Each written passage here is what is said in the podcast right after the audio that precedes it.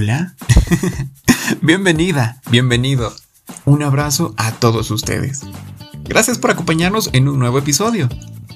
El proyecto de podcast denominado Joven Decide de la comunidad de mujeres TICS Bolivia busca llegar a grupos sociales vulnerables de jóvenes, mujeres y niños para la adquisición de conocimientos mediante experiencias de nuestros invitados, que permiten desarrollar capacidades y fortalecer sus habilidades para un mejor autoconocimiento y tomar una mejor decisión al momento de elegir su carrera profesional.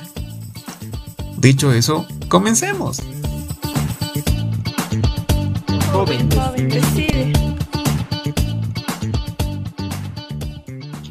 Hola, bueno, nuevamente aquí vamos a tener de parte de la comunidad Mujeres TICS Bolivia nuestro pequeño podcast. El día de hoy tenemos a una gran invitada que nos va a estar comentando acerca de su profesión, qué es lo que realiza en ella y toda su experiencia que ha podido formar a lo largo de la misma. Tenemos como invitada a Camila Isabel Palma Tobar. Ella es Master of Science en Ciencias Biológicas y Biomédicas, licenciada en Bioquímica. Así que el día de hoy vamos a poder estar aclarando nuestras dudas si es que queremos o hemos pensado en estudiar alguna carrera relacionada con, la, con las eh, ciencias bioquímicas. Eh, nuestra invitada del día de hoy es bioquímica titulada por excelencia de la Universidad Mayor de San Andrés con maestría en ciencias biológicas y biomédicas. Gracias a la beca conferida por Agencia Sueca del Desarrollo Internacional y con un diplomado en educación superior. Ha trabajado como auxiliar de investigación en el Instituto CELARIS, responsable suplente de bacteriología en la Caja Nacional de Salud y en el área de química sanguínea en el INLASA. Actualmente trabaja como docente en la Universidad Católica Boliviana de San Pablo y en la Universidad Mayor de San Andrés. También participa como tutora en INGEM Bolivia. Bienvenida y muchas gracias por acompañarnos el día de hoy, Camila. Muchas gracias a Alison. Muchas gracias a todos ustedes que están organizando estas charlas tan importantes con mujeres TICS. Y bueno, ya empezamos con las preguntitas interesantes e importantes. Cuéntanos un poquito de qué fue lo que te motivó a estudiar tu carrera. Bueno, Alison, yo te comento que desde el colegio a mí siempre me ha gustado mucho lo que era la química, las ciencias exactas y también la biología.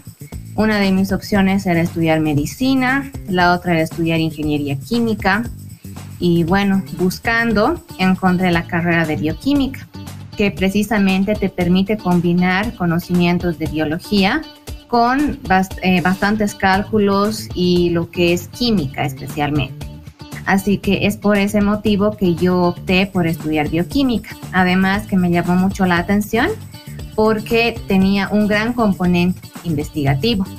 Aparte de eso, eh, bueno, como hubo una pandemia también el año 2009, yo creo que muchos de nosotros ya eh, ni siquiera lo recordamos mucho porque comparando con esta pandemia ha sido nada pero ahí también me llamó mucho la atención porque, bueno, a mí me dio la gripe H1N1 y siempre me llamó la atención entender qué es lo que había pasado, cómo eran los virus, cómo era que se daba el contagio, cómo se hacía el diagnóstico, los principios del tratamiento. Así que eso también ha sido un impulso para mí para estudiar una carrera que aparte de colaborar a la sociedad con servicios, tenga la capacidad de permitir formación en investigación y resolver este tipo de problemas como el que ahora estamos viviendo con la pandemia del coronavirus.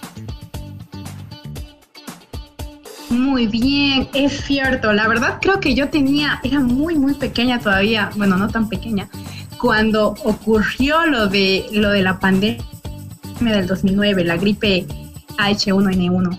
Pero bueno, Mira, algo que nos sorprende mucho de tu experiencia es que tú saliste por excelencia. No sé si nos podrías contar un poquito o compartir cuál fue tu, rutina de estudio o qué te motivó también ¿no? a poder realizar y egresar por excelencia.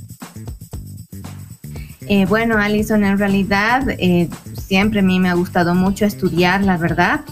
Así que eh, desde que estaba en el colegio me gustaba mucho siempre cumplir mis responsabilidades, no dejar para mañana lo que podía hacer hoy y siempre dar lo mejor de mí misma. Así que yo creo que cualquier persona que tenga el propósito de dar lo mejor de sí en cualquier ámbito, va a poder tener buenos resultados. Eh, respecto a una rutina de la que yo te podría hablar tal vez y también como consejo tal vez podría ser o como una referencia. Eh, a mí siempre me ha gustado mucho leer. Era, yo siempre asistía a todas mis clases, es siempre bueno eh, no faltarse a las clases porque ahí se da información muy importante que a veces no está en los libros.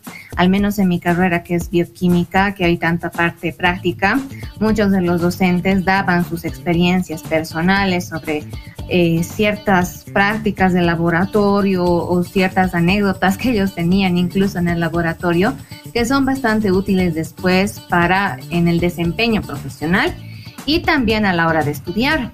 Además que es importante siempre tener mucha curiosidad, eh, no solo conformarse con los apuntes que uno tiene de las clases, sino también eh, estar revisando libros, eh, cada materia tiene libros base, así que revisar ese contenido para reforzar lo aprendido en las clases teóricas y dar mucho esfuerzo en realidad, no hay una una clave o algo que solo algunos puedan y otros no. Es cuestión de tener mucha voluntad, disciplina y también esmerarse mucho en lo que uno hace.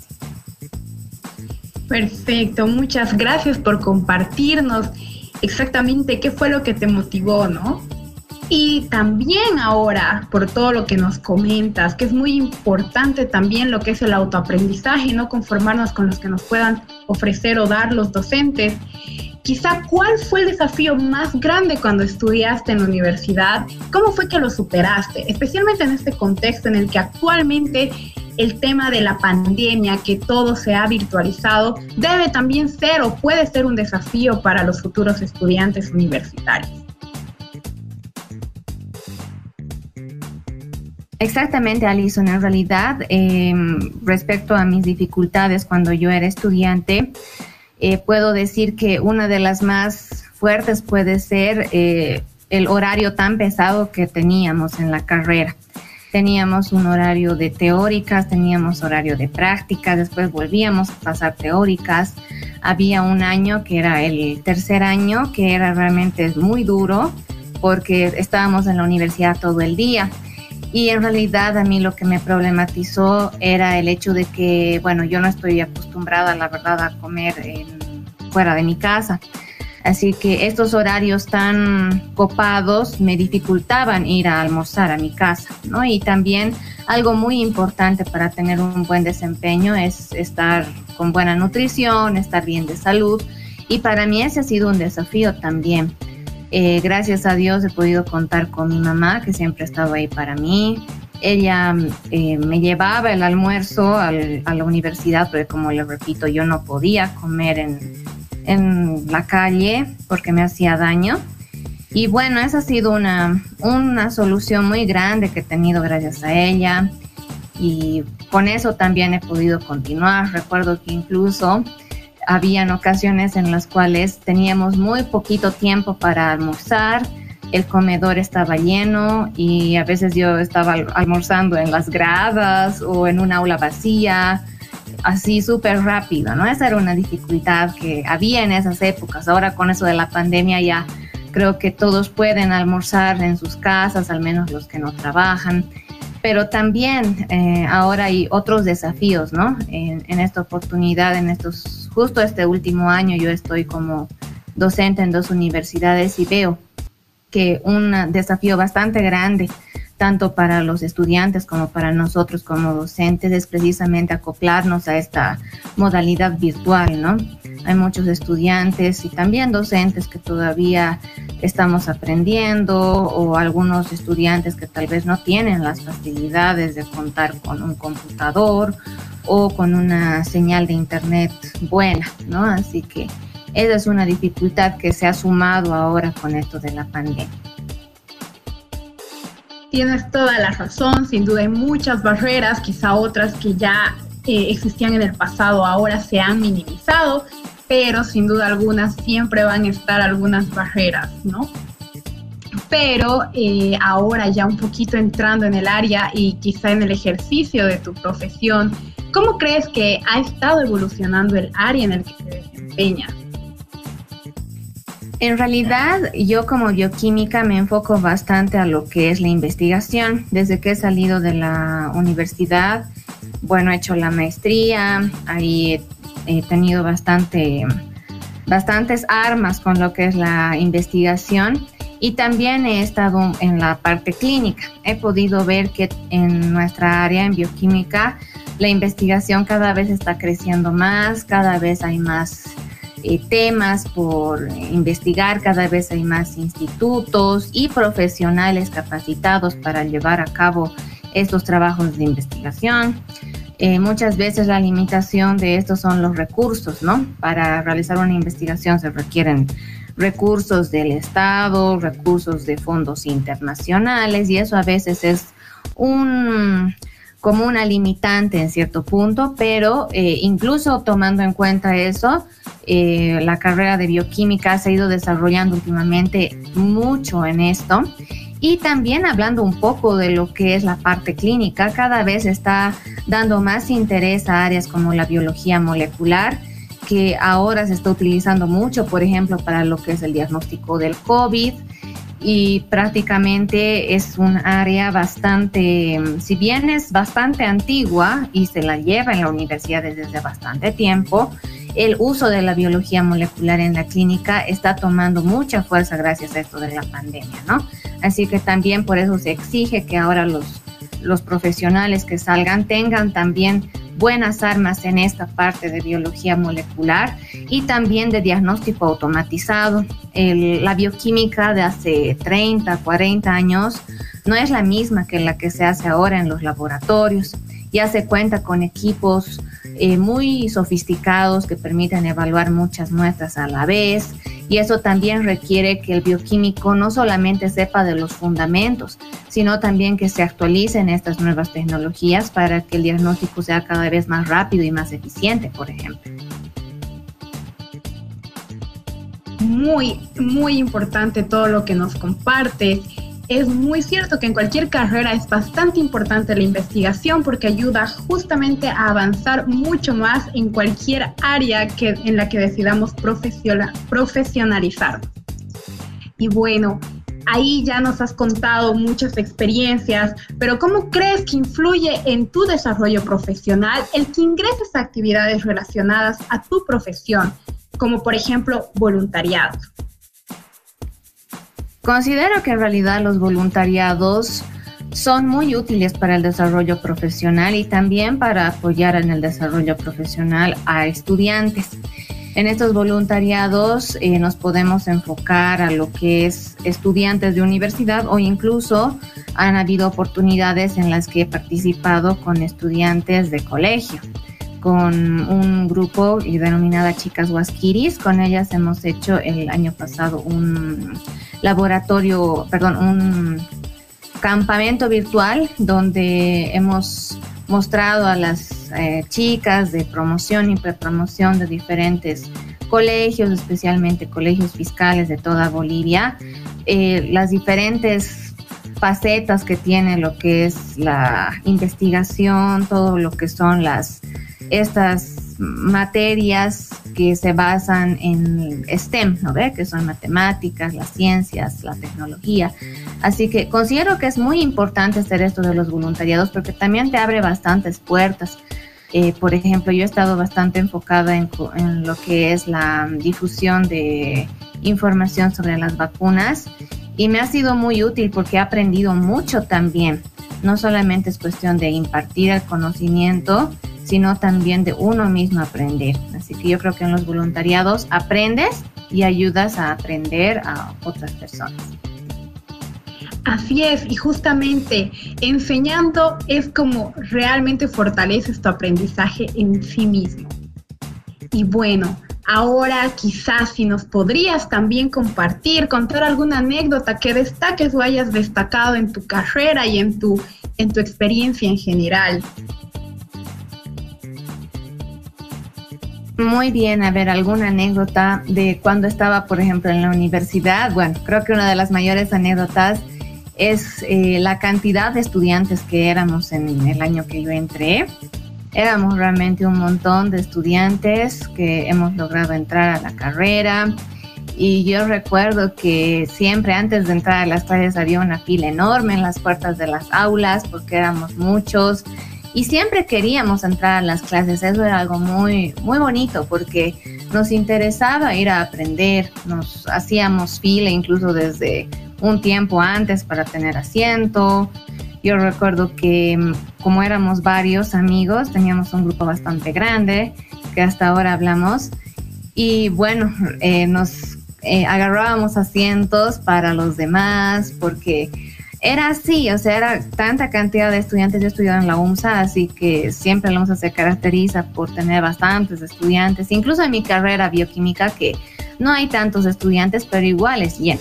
Así que eso ha sido algo muy bonito, porque aparte de lo que es el conocimiento que uno adquiere en la universidad, también está la parte de amistad, ¿no? Y la parte social, eh, cómo conoces gente, cómo te ayudas en lo que es por ejemplo, esto de los asientos que te comento, que te decía, eh, me llamaban y me decían, Camila, apúrate, ya está entrando el docente, ya está aquí tu asiento, apúrate, así, nos ayudábamos entre todos. Era algo muy bonito que hacíamos en la mm, universidad eh, cuando estaba haciendo la licenciatura.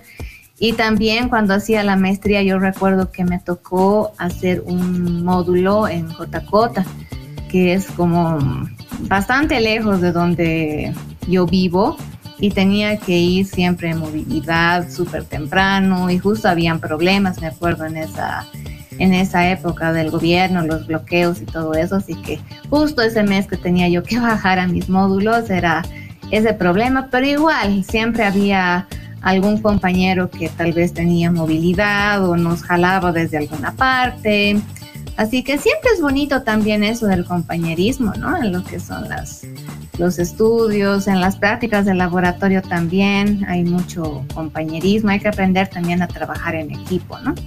Eso es algo muy bonito que podría contar. Muchas gracias. Las amistades que se desarrollan en la universidad, pues muchas veces quedan para toda la vida también porque llegan a ser tus colegas, ¿no? Y bueno, también nos has compartido acerca de los retos que salen un poquito de nuestras manos, como tener que viajar algunas distancias y encima encontrarte con algunas situaciones que pues no deberían en lo normal encontrarse dentro de nuestra profesionalización. Pero es muy interesante conocer muy de cerca toda tu experiencia y muchas gracias. Ahora, algo muy interesante que también desde tu perspectiva como actual docente nos podrías compartir que sería quizá qué metodología de estudio podrías tú aconsejar a los jóvenes que aún no han ingresado a la universidad. Más o menos, ¿cómo, cómo tú aconsejarías eh, la sobrevivencia, por así decirlo, dentro de la universidad a estos jóvenes que van a hacer pues una nueva experiencia de esto? Bueno, Alison, yo considero que es muy importante en primer lugar que uno escoja la carrera que realmente le gusta no por presión de amigos ni de familiares, sino algo que realmente le guste. Ese es el primer requisito para tener éxito, ¿no? Y para realmente no arrepentirte de haber escogido la carrera que estás estudiando, ¿no? Eso primero. Eh, después tener eh, lo que es eh, disciplina, o sea, siempre tratar de cumplir los márgenes de tiempo, tratar de ser responsable con las actividades que uno que a uno se le asignan, eh, como te comentaba, eh, asistir a las clases porque es sumamente importante adquirir el conocimiento por parte de los docentes porque leer un libro, o sea, leer los libros de base ayuda bastante, yo considero en lo particular, una vez que tú ya has tenido una clase con el docente, porque el docente es como que él ha digerido la información, te la está transmitiendo y tú eh, ya refuerzas con un libro. Va a ser mucho más fácil que entiendas lo que está en el libro si has atendido al profesor. A veces hacerlo al revés o, prescindir de la clase y directamente irte al libro es como que te cuesta un poco más entender posiblemente. Puede ser esa una cosa. Y algo muy importante que a veces nos olvidamos y es sumamente importante y también yo la verdad lo aplico mucho es evitar sobrecargarse. Siempre hay que tener un momento para uno mismo. Cada uno de nosotros tiene un hobby o puede tener un, tipo de distracción, ¿no? Lo cual no es malo, siempre es bueno eh, no sentarse en la, en la mesa estudiar a las 9 de la noche y quedarse hasta las 3 de la mañana en base a café, no dormir nada, ir al examen el día siguiente. Yo pienso que eso es algo que ya eh, deberíamos tratar de ir modificando, eh, también por nuestra salud, ¿no? Porque no es bueno tampoco exigirse tanto en desmedro de la salud y del sueño de uno mismo, que es sumamente importante, ¿no? Eh, cuando somos jóvenes a veces nos olvidamos la hora y, pucha, son las 2 de la mañana, pero estoy con energía. Pero después con los años ya eso va pesando, así que yo considero que no es bueno mucho trasnocharse, la verdad, y que siempre es bueno tener pausas, tener pausas para tal vez escuchar un poco de música, ir a dar una vuelta al manzano, tal vez tomar un poco de aire, eh, tomar un refresco con un sandwichito, lo que uno quiera, lo que uno le guste. Porque si no, inmediatamente tu subconsciente asocia el estudiar con un sufrimiento, con algo tedioso que no tiene fin. En cambio, si lo juntas con algo que te gusta y tratas de hacer pausas, tu mismo cerebro yo creo que lo va a agradecer y también vas a ser efectivo con tu tiempo, ¿no? Muchas gracias por habernos compartido todas tus experiencias. Y, es cierto, es verdad que los docentes cumplen con el rol de guía y orientación y es muy importante pues tomar en cuenta esto para después iniciar en nuestro autoaprendizaje. Así también muy importante no descuidarnos, nuestra salud mental, nuestra salud física es muy importante y pues el cuerpo pasa factura después. No va, no va a pasar nada mientras seamos jóvenes. Tienes mucha razón, Camila. Y por último, para cerrar con broche de oro, ¿qué consejos le darías a los jóvenes que aún no saben si van a estudiar su carrera o están allí en la disyuntiva para tomar esta decisión tan importante? Yo les recomendaría eh, que si realmente les gusta lo que es la biología, les gusta también las ciencias exactas como la química, les gusta investigar y quieren estar en constante aprendizaje, tienen que escoger la carrera de bioquímica porque realmente va a cubrir todas sus expectativas.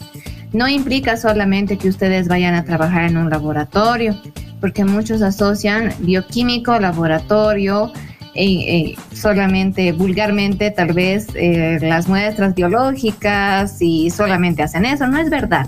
En realidad hay muchos campos que tiene la bioquímica.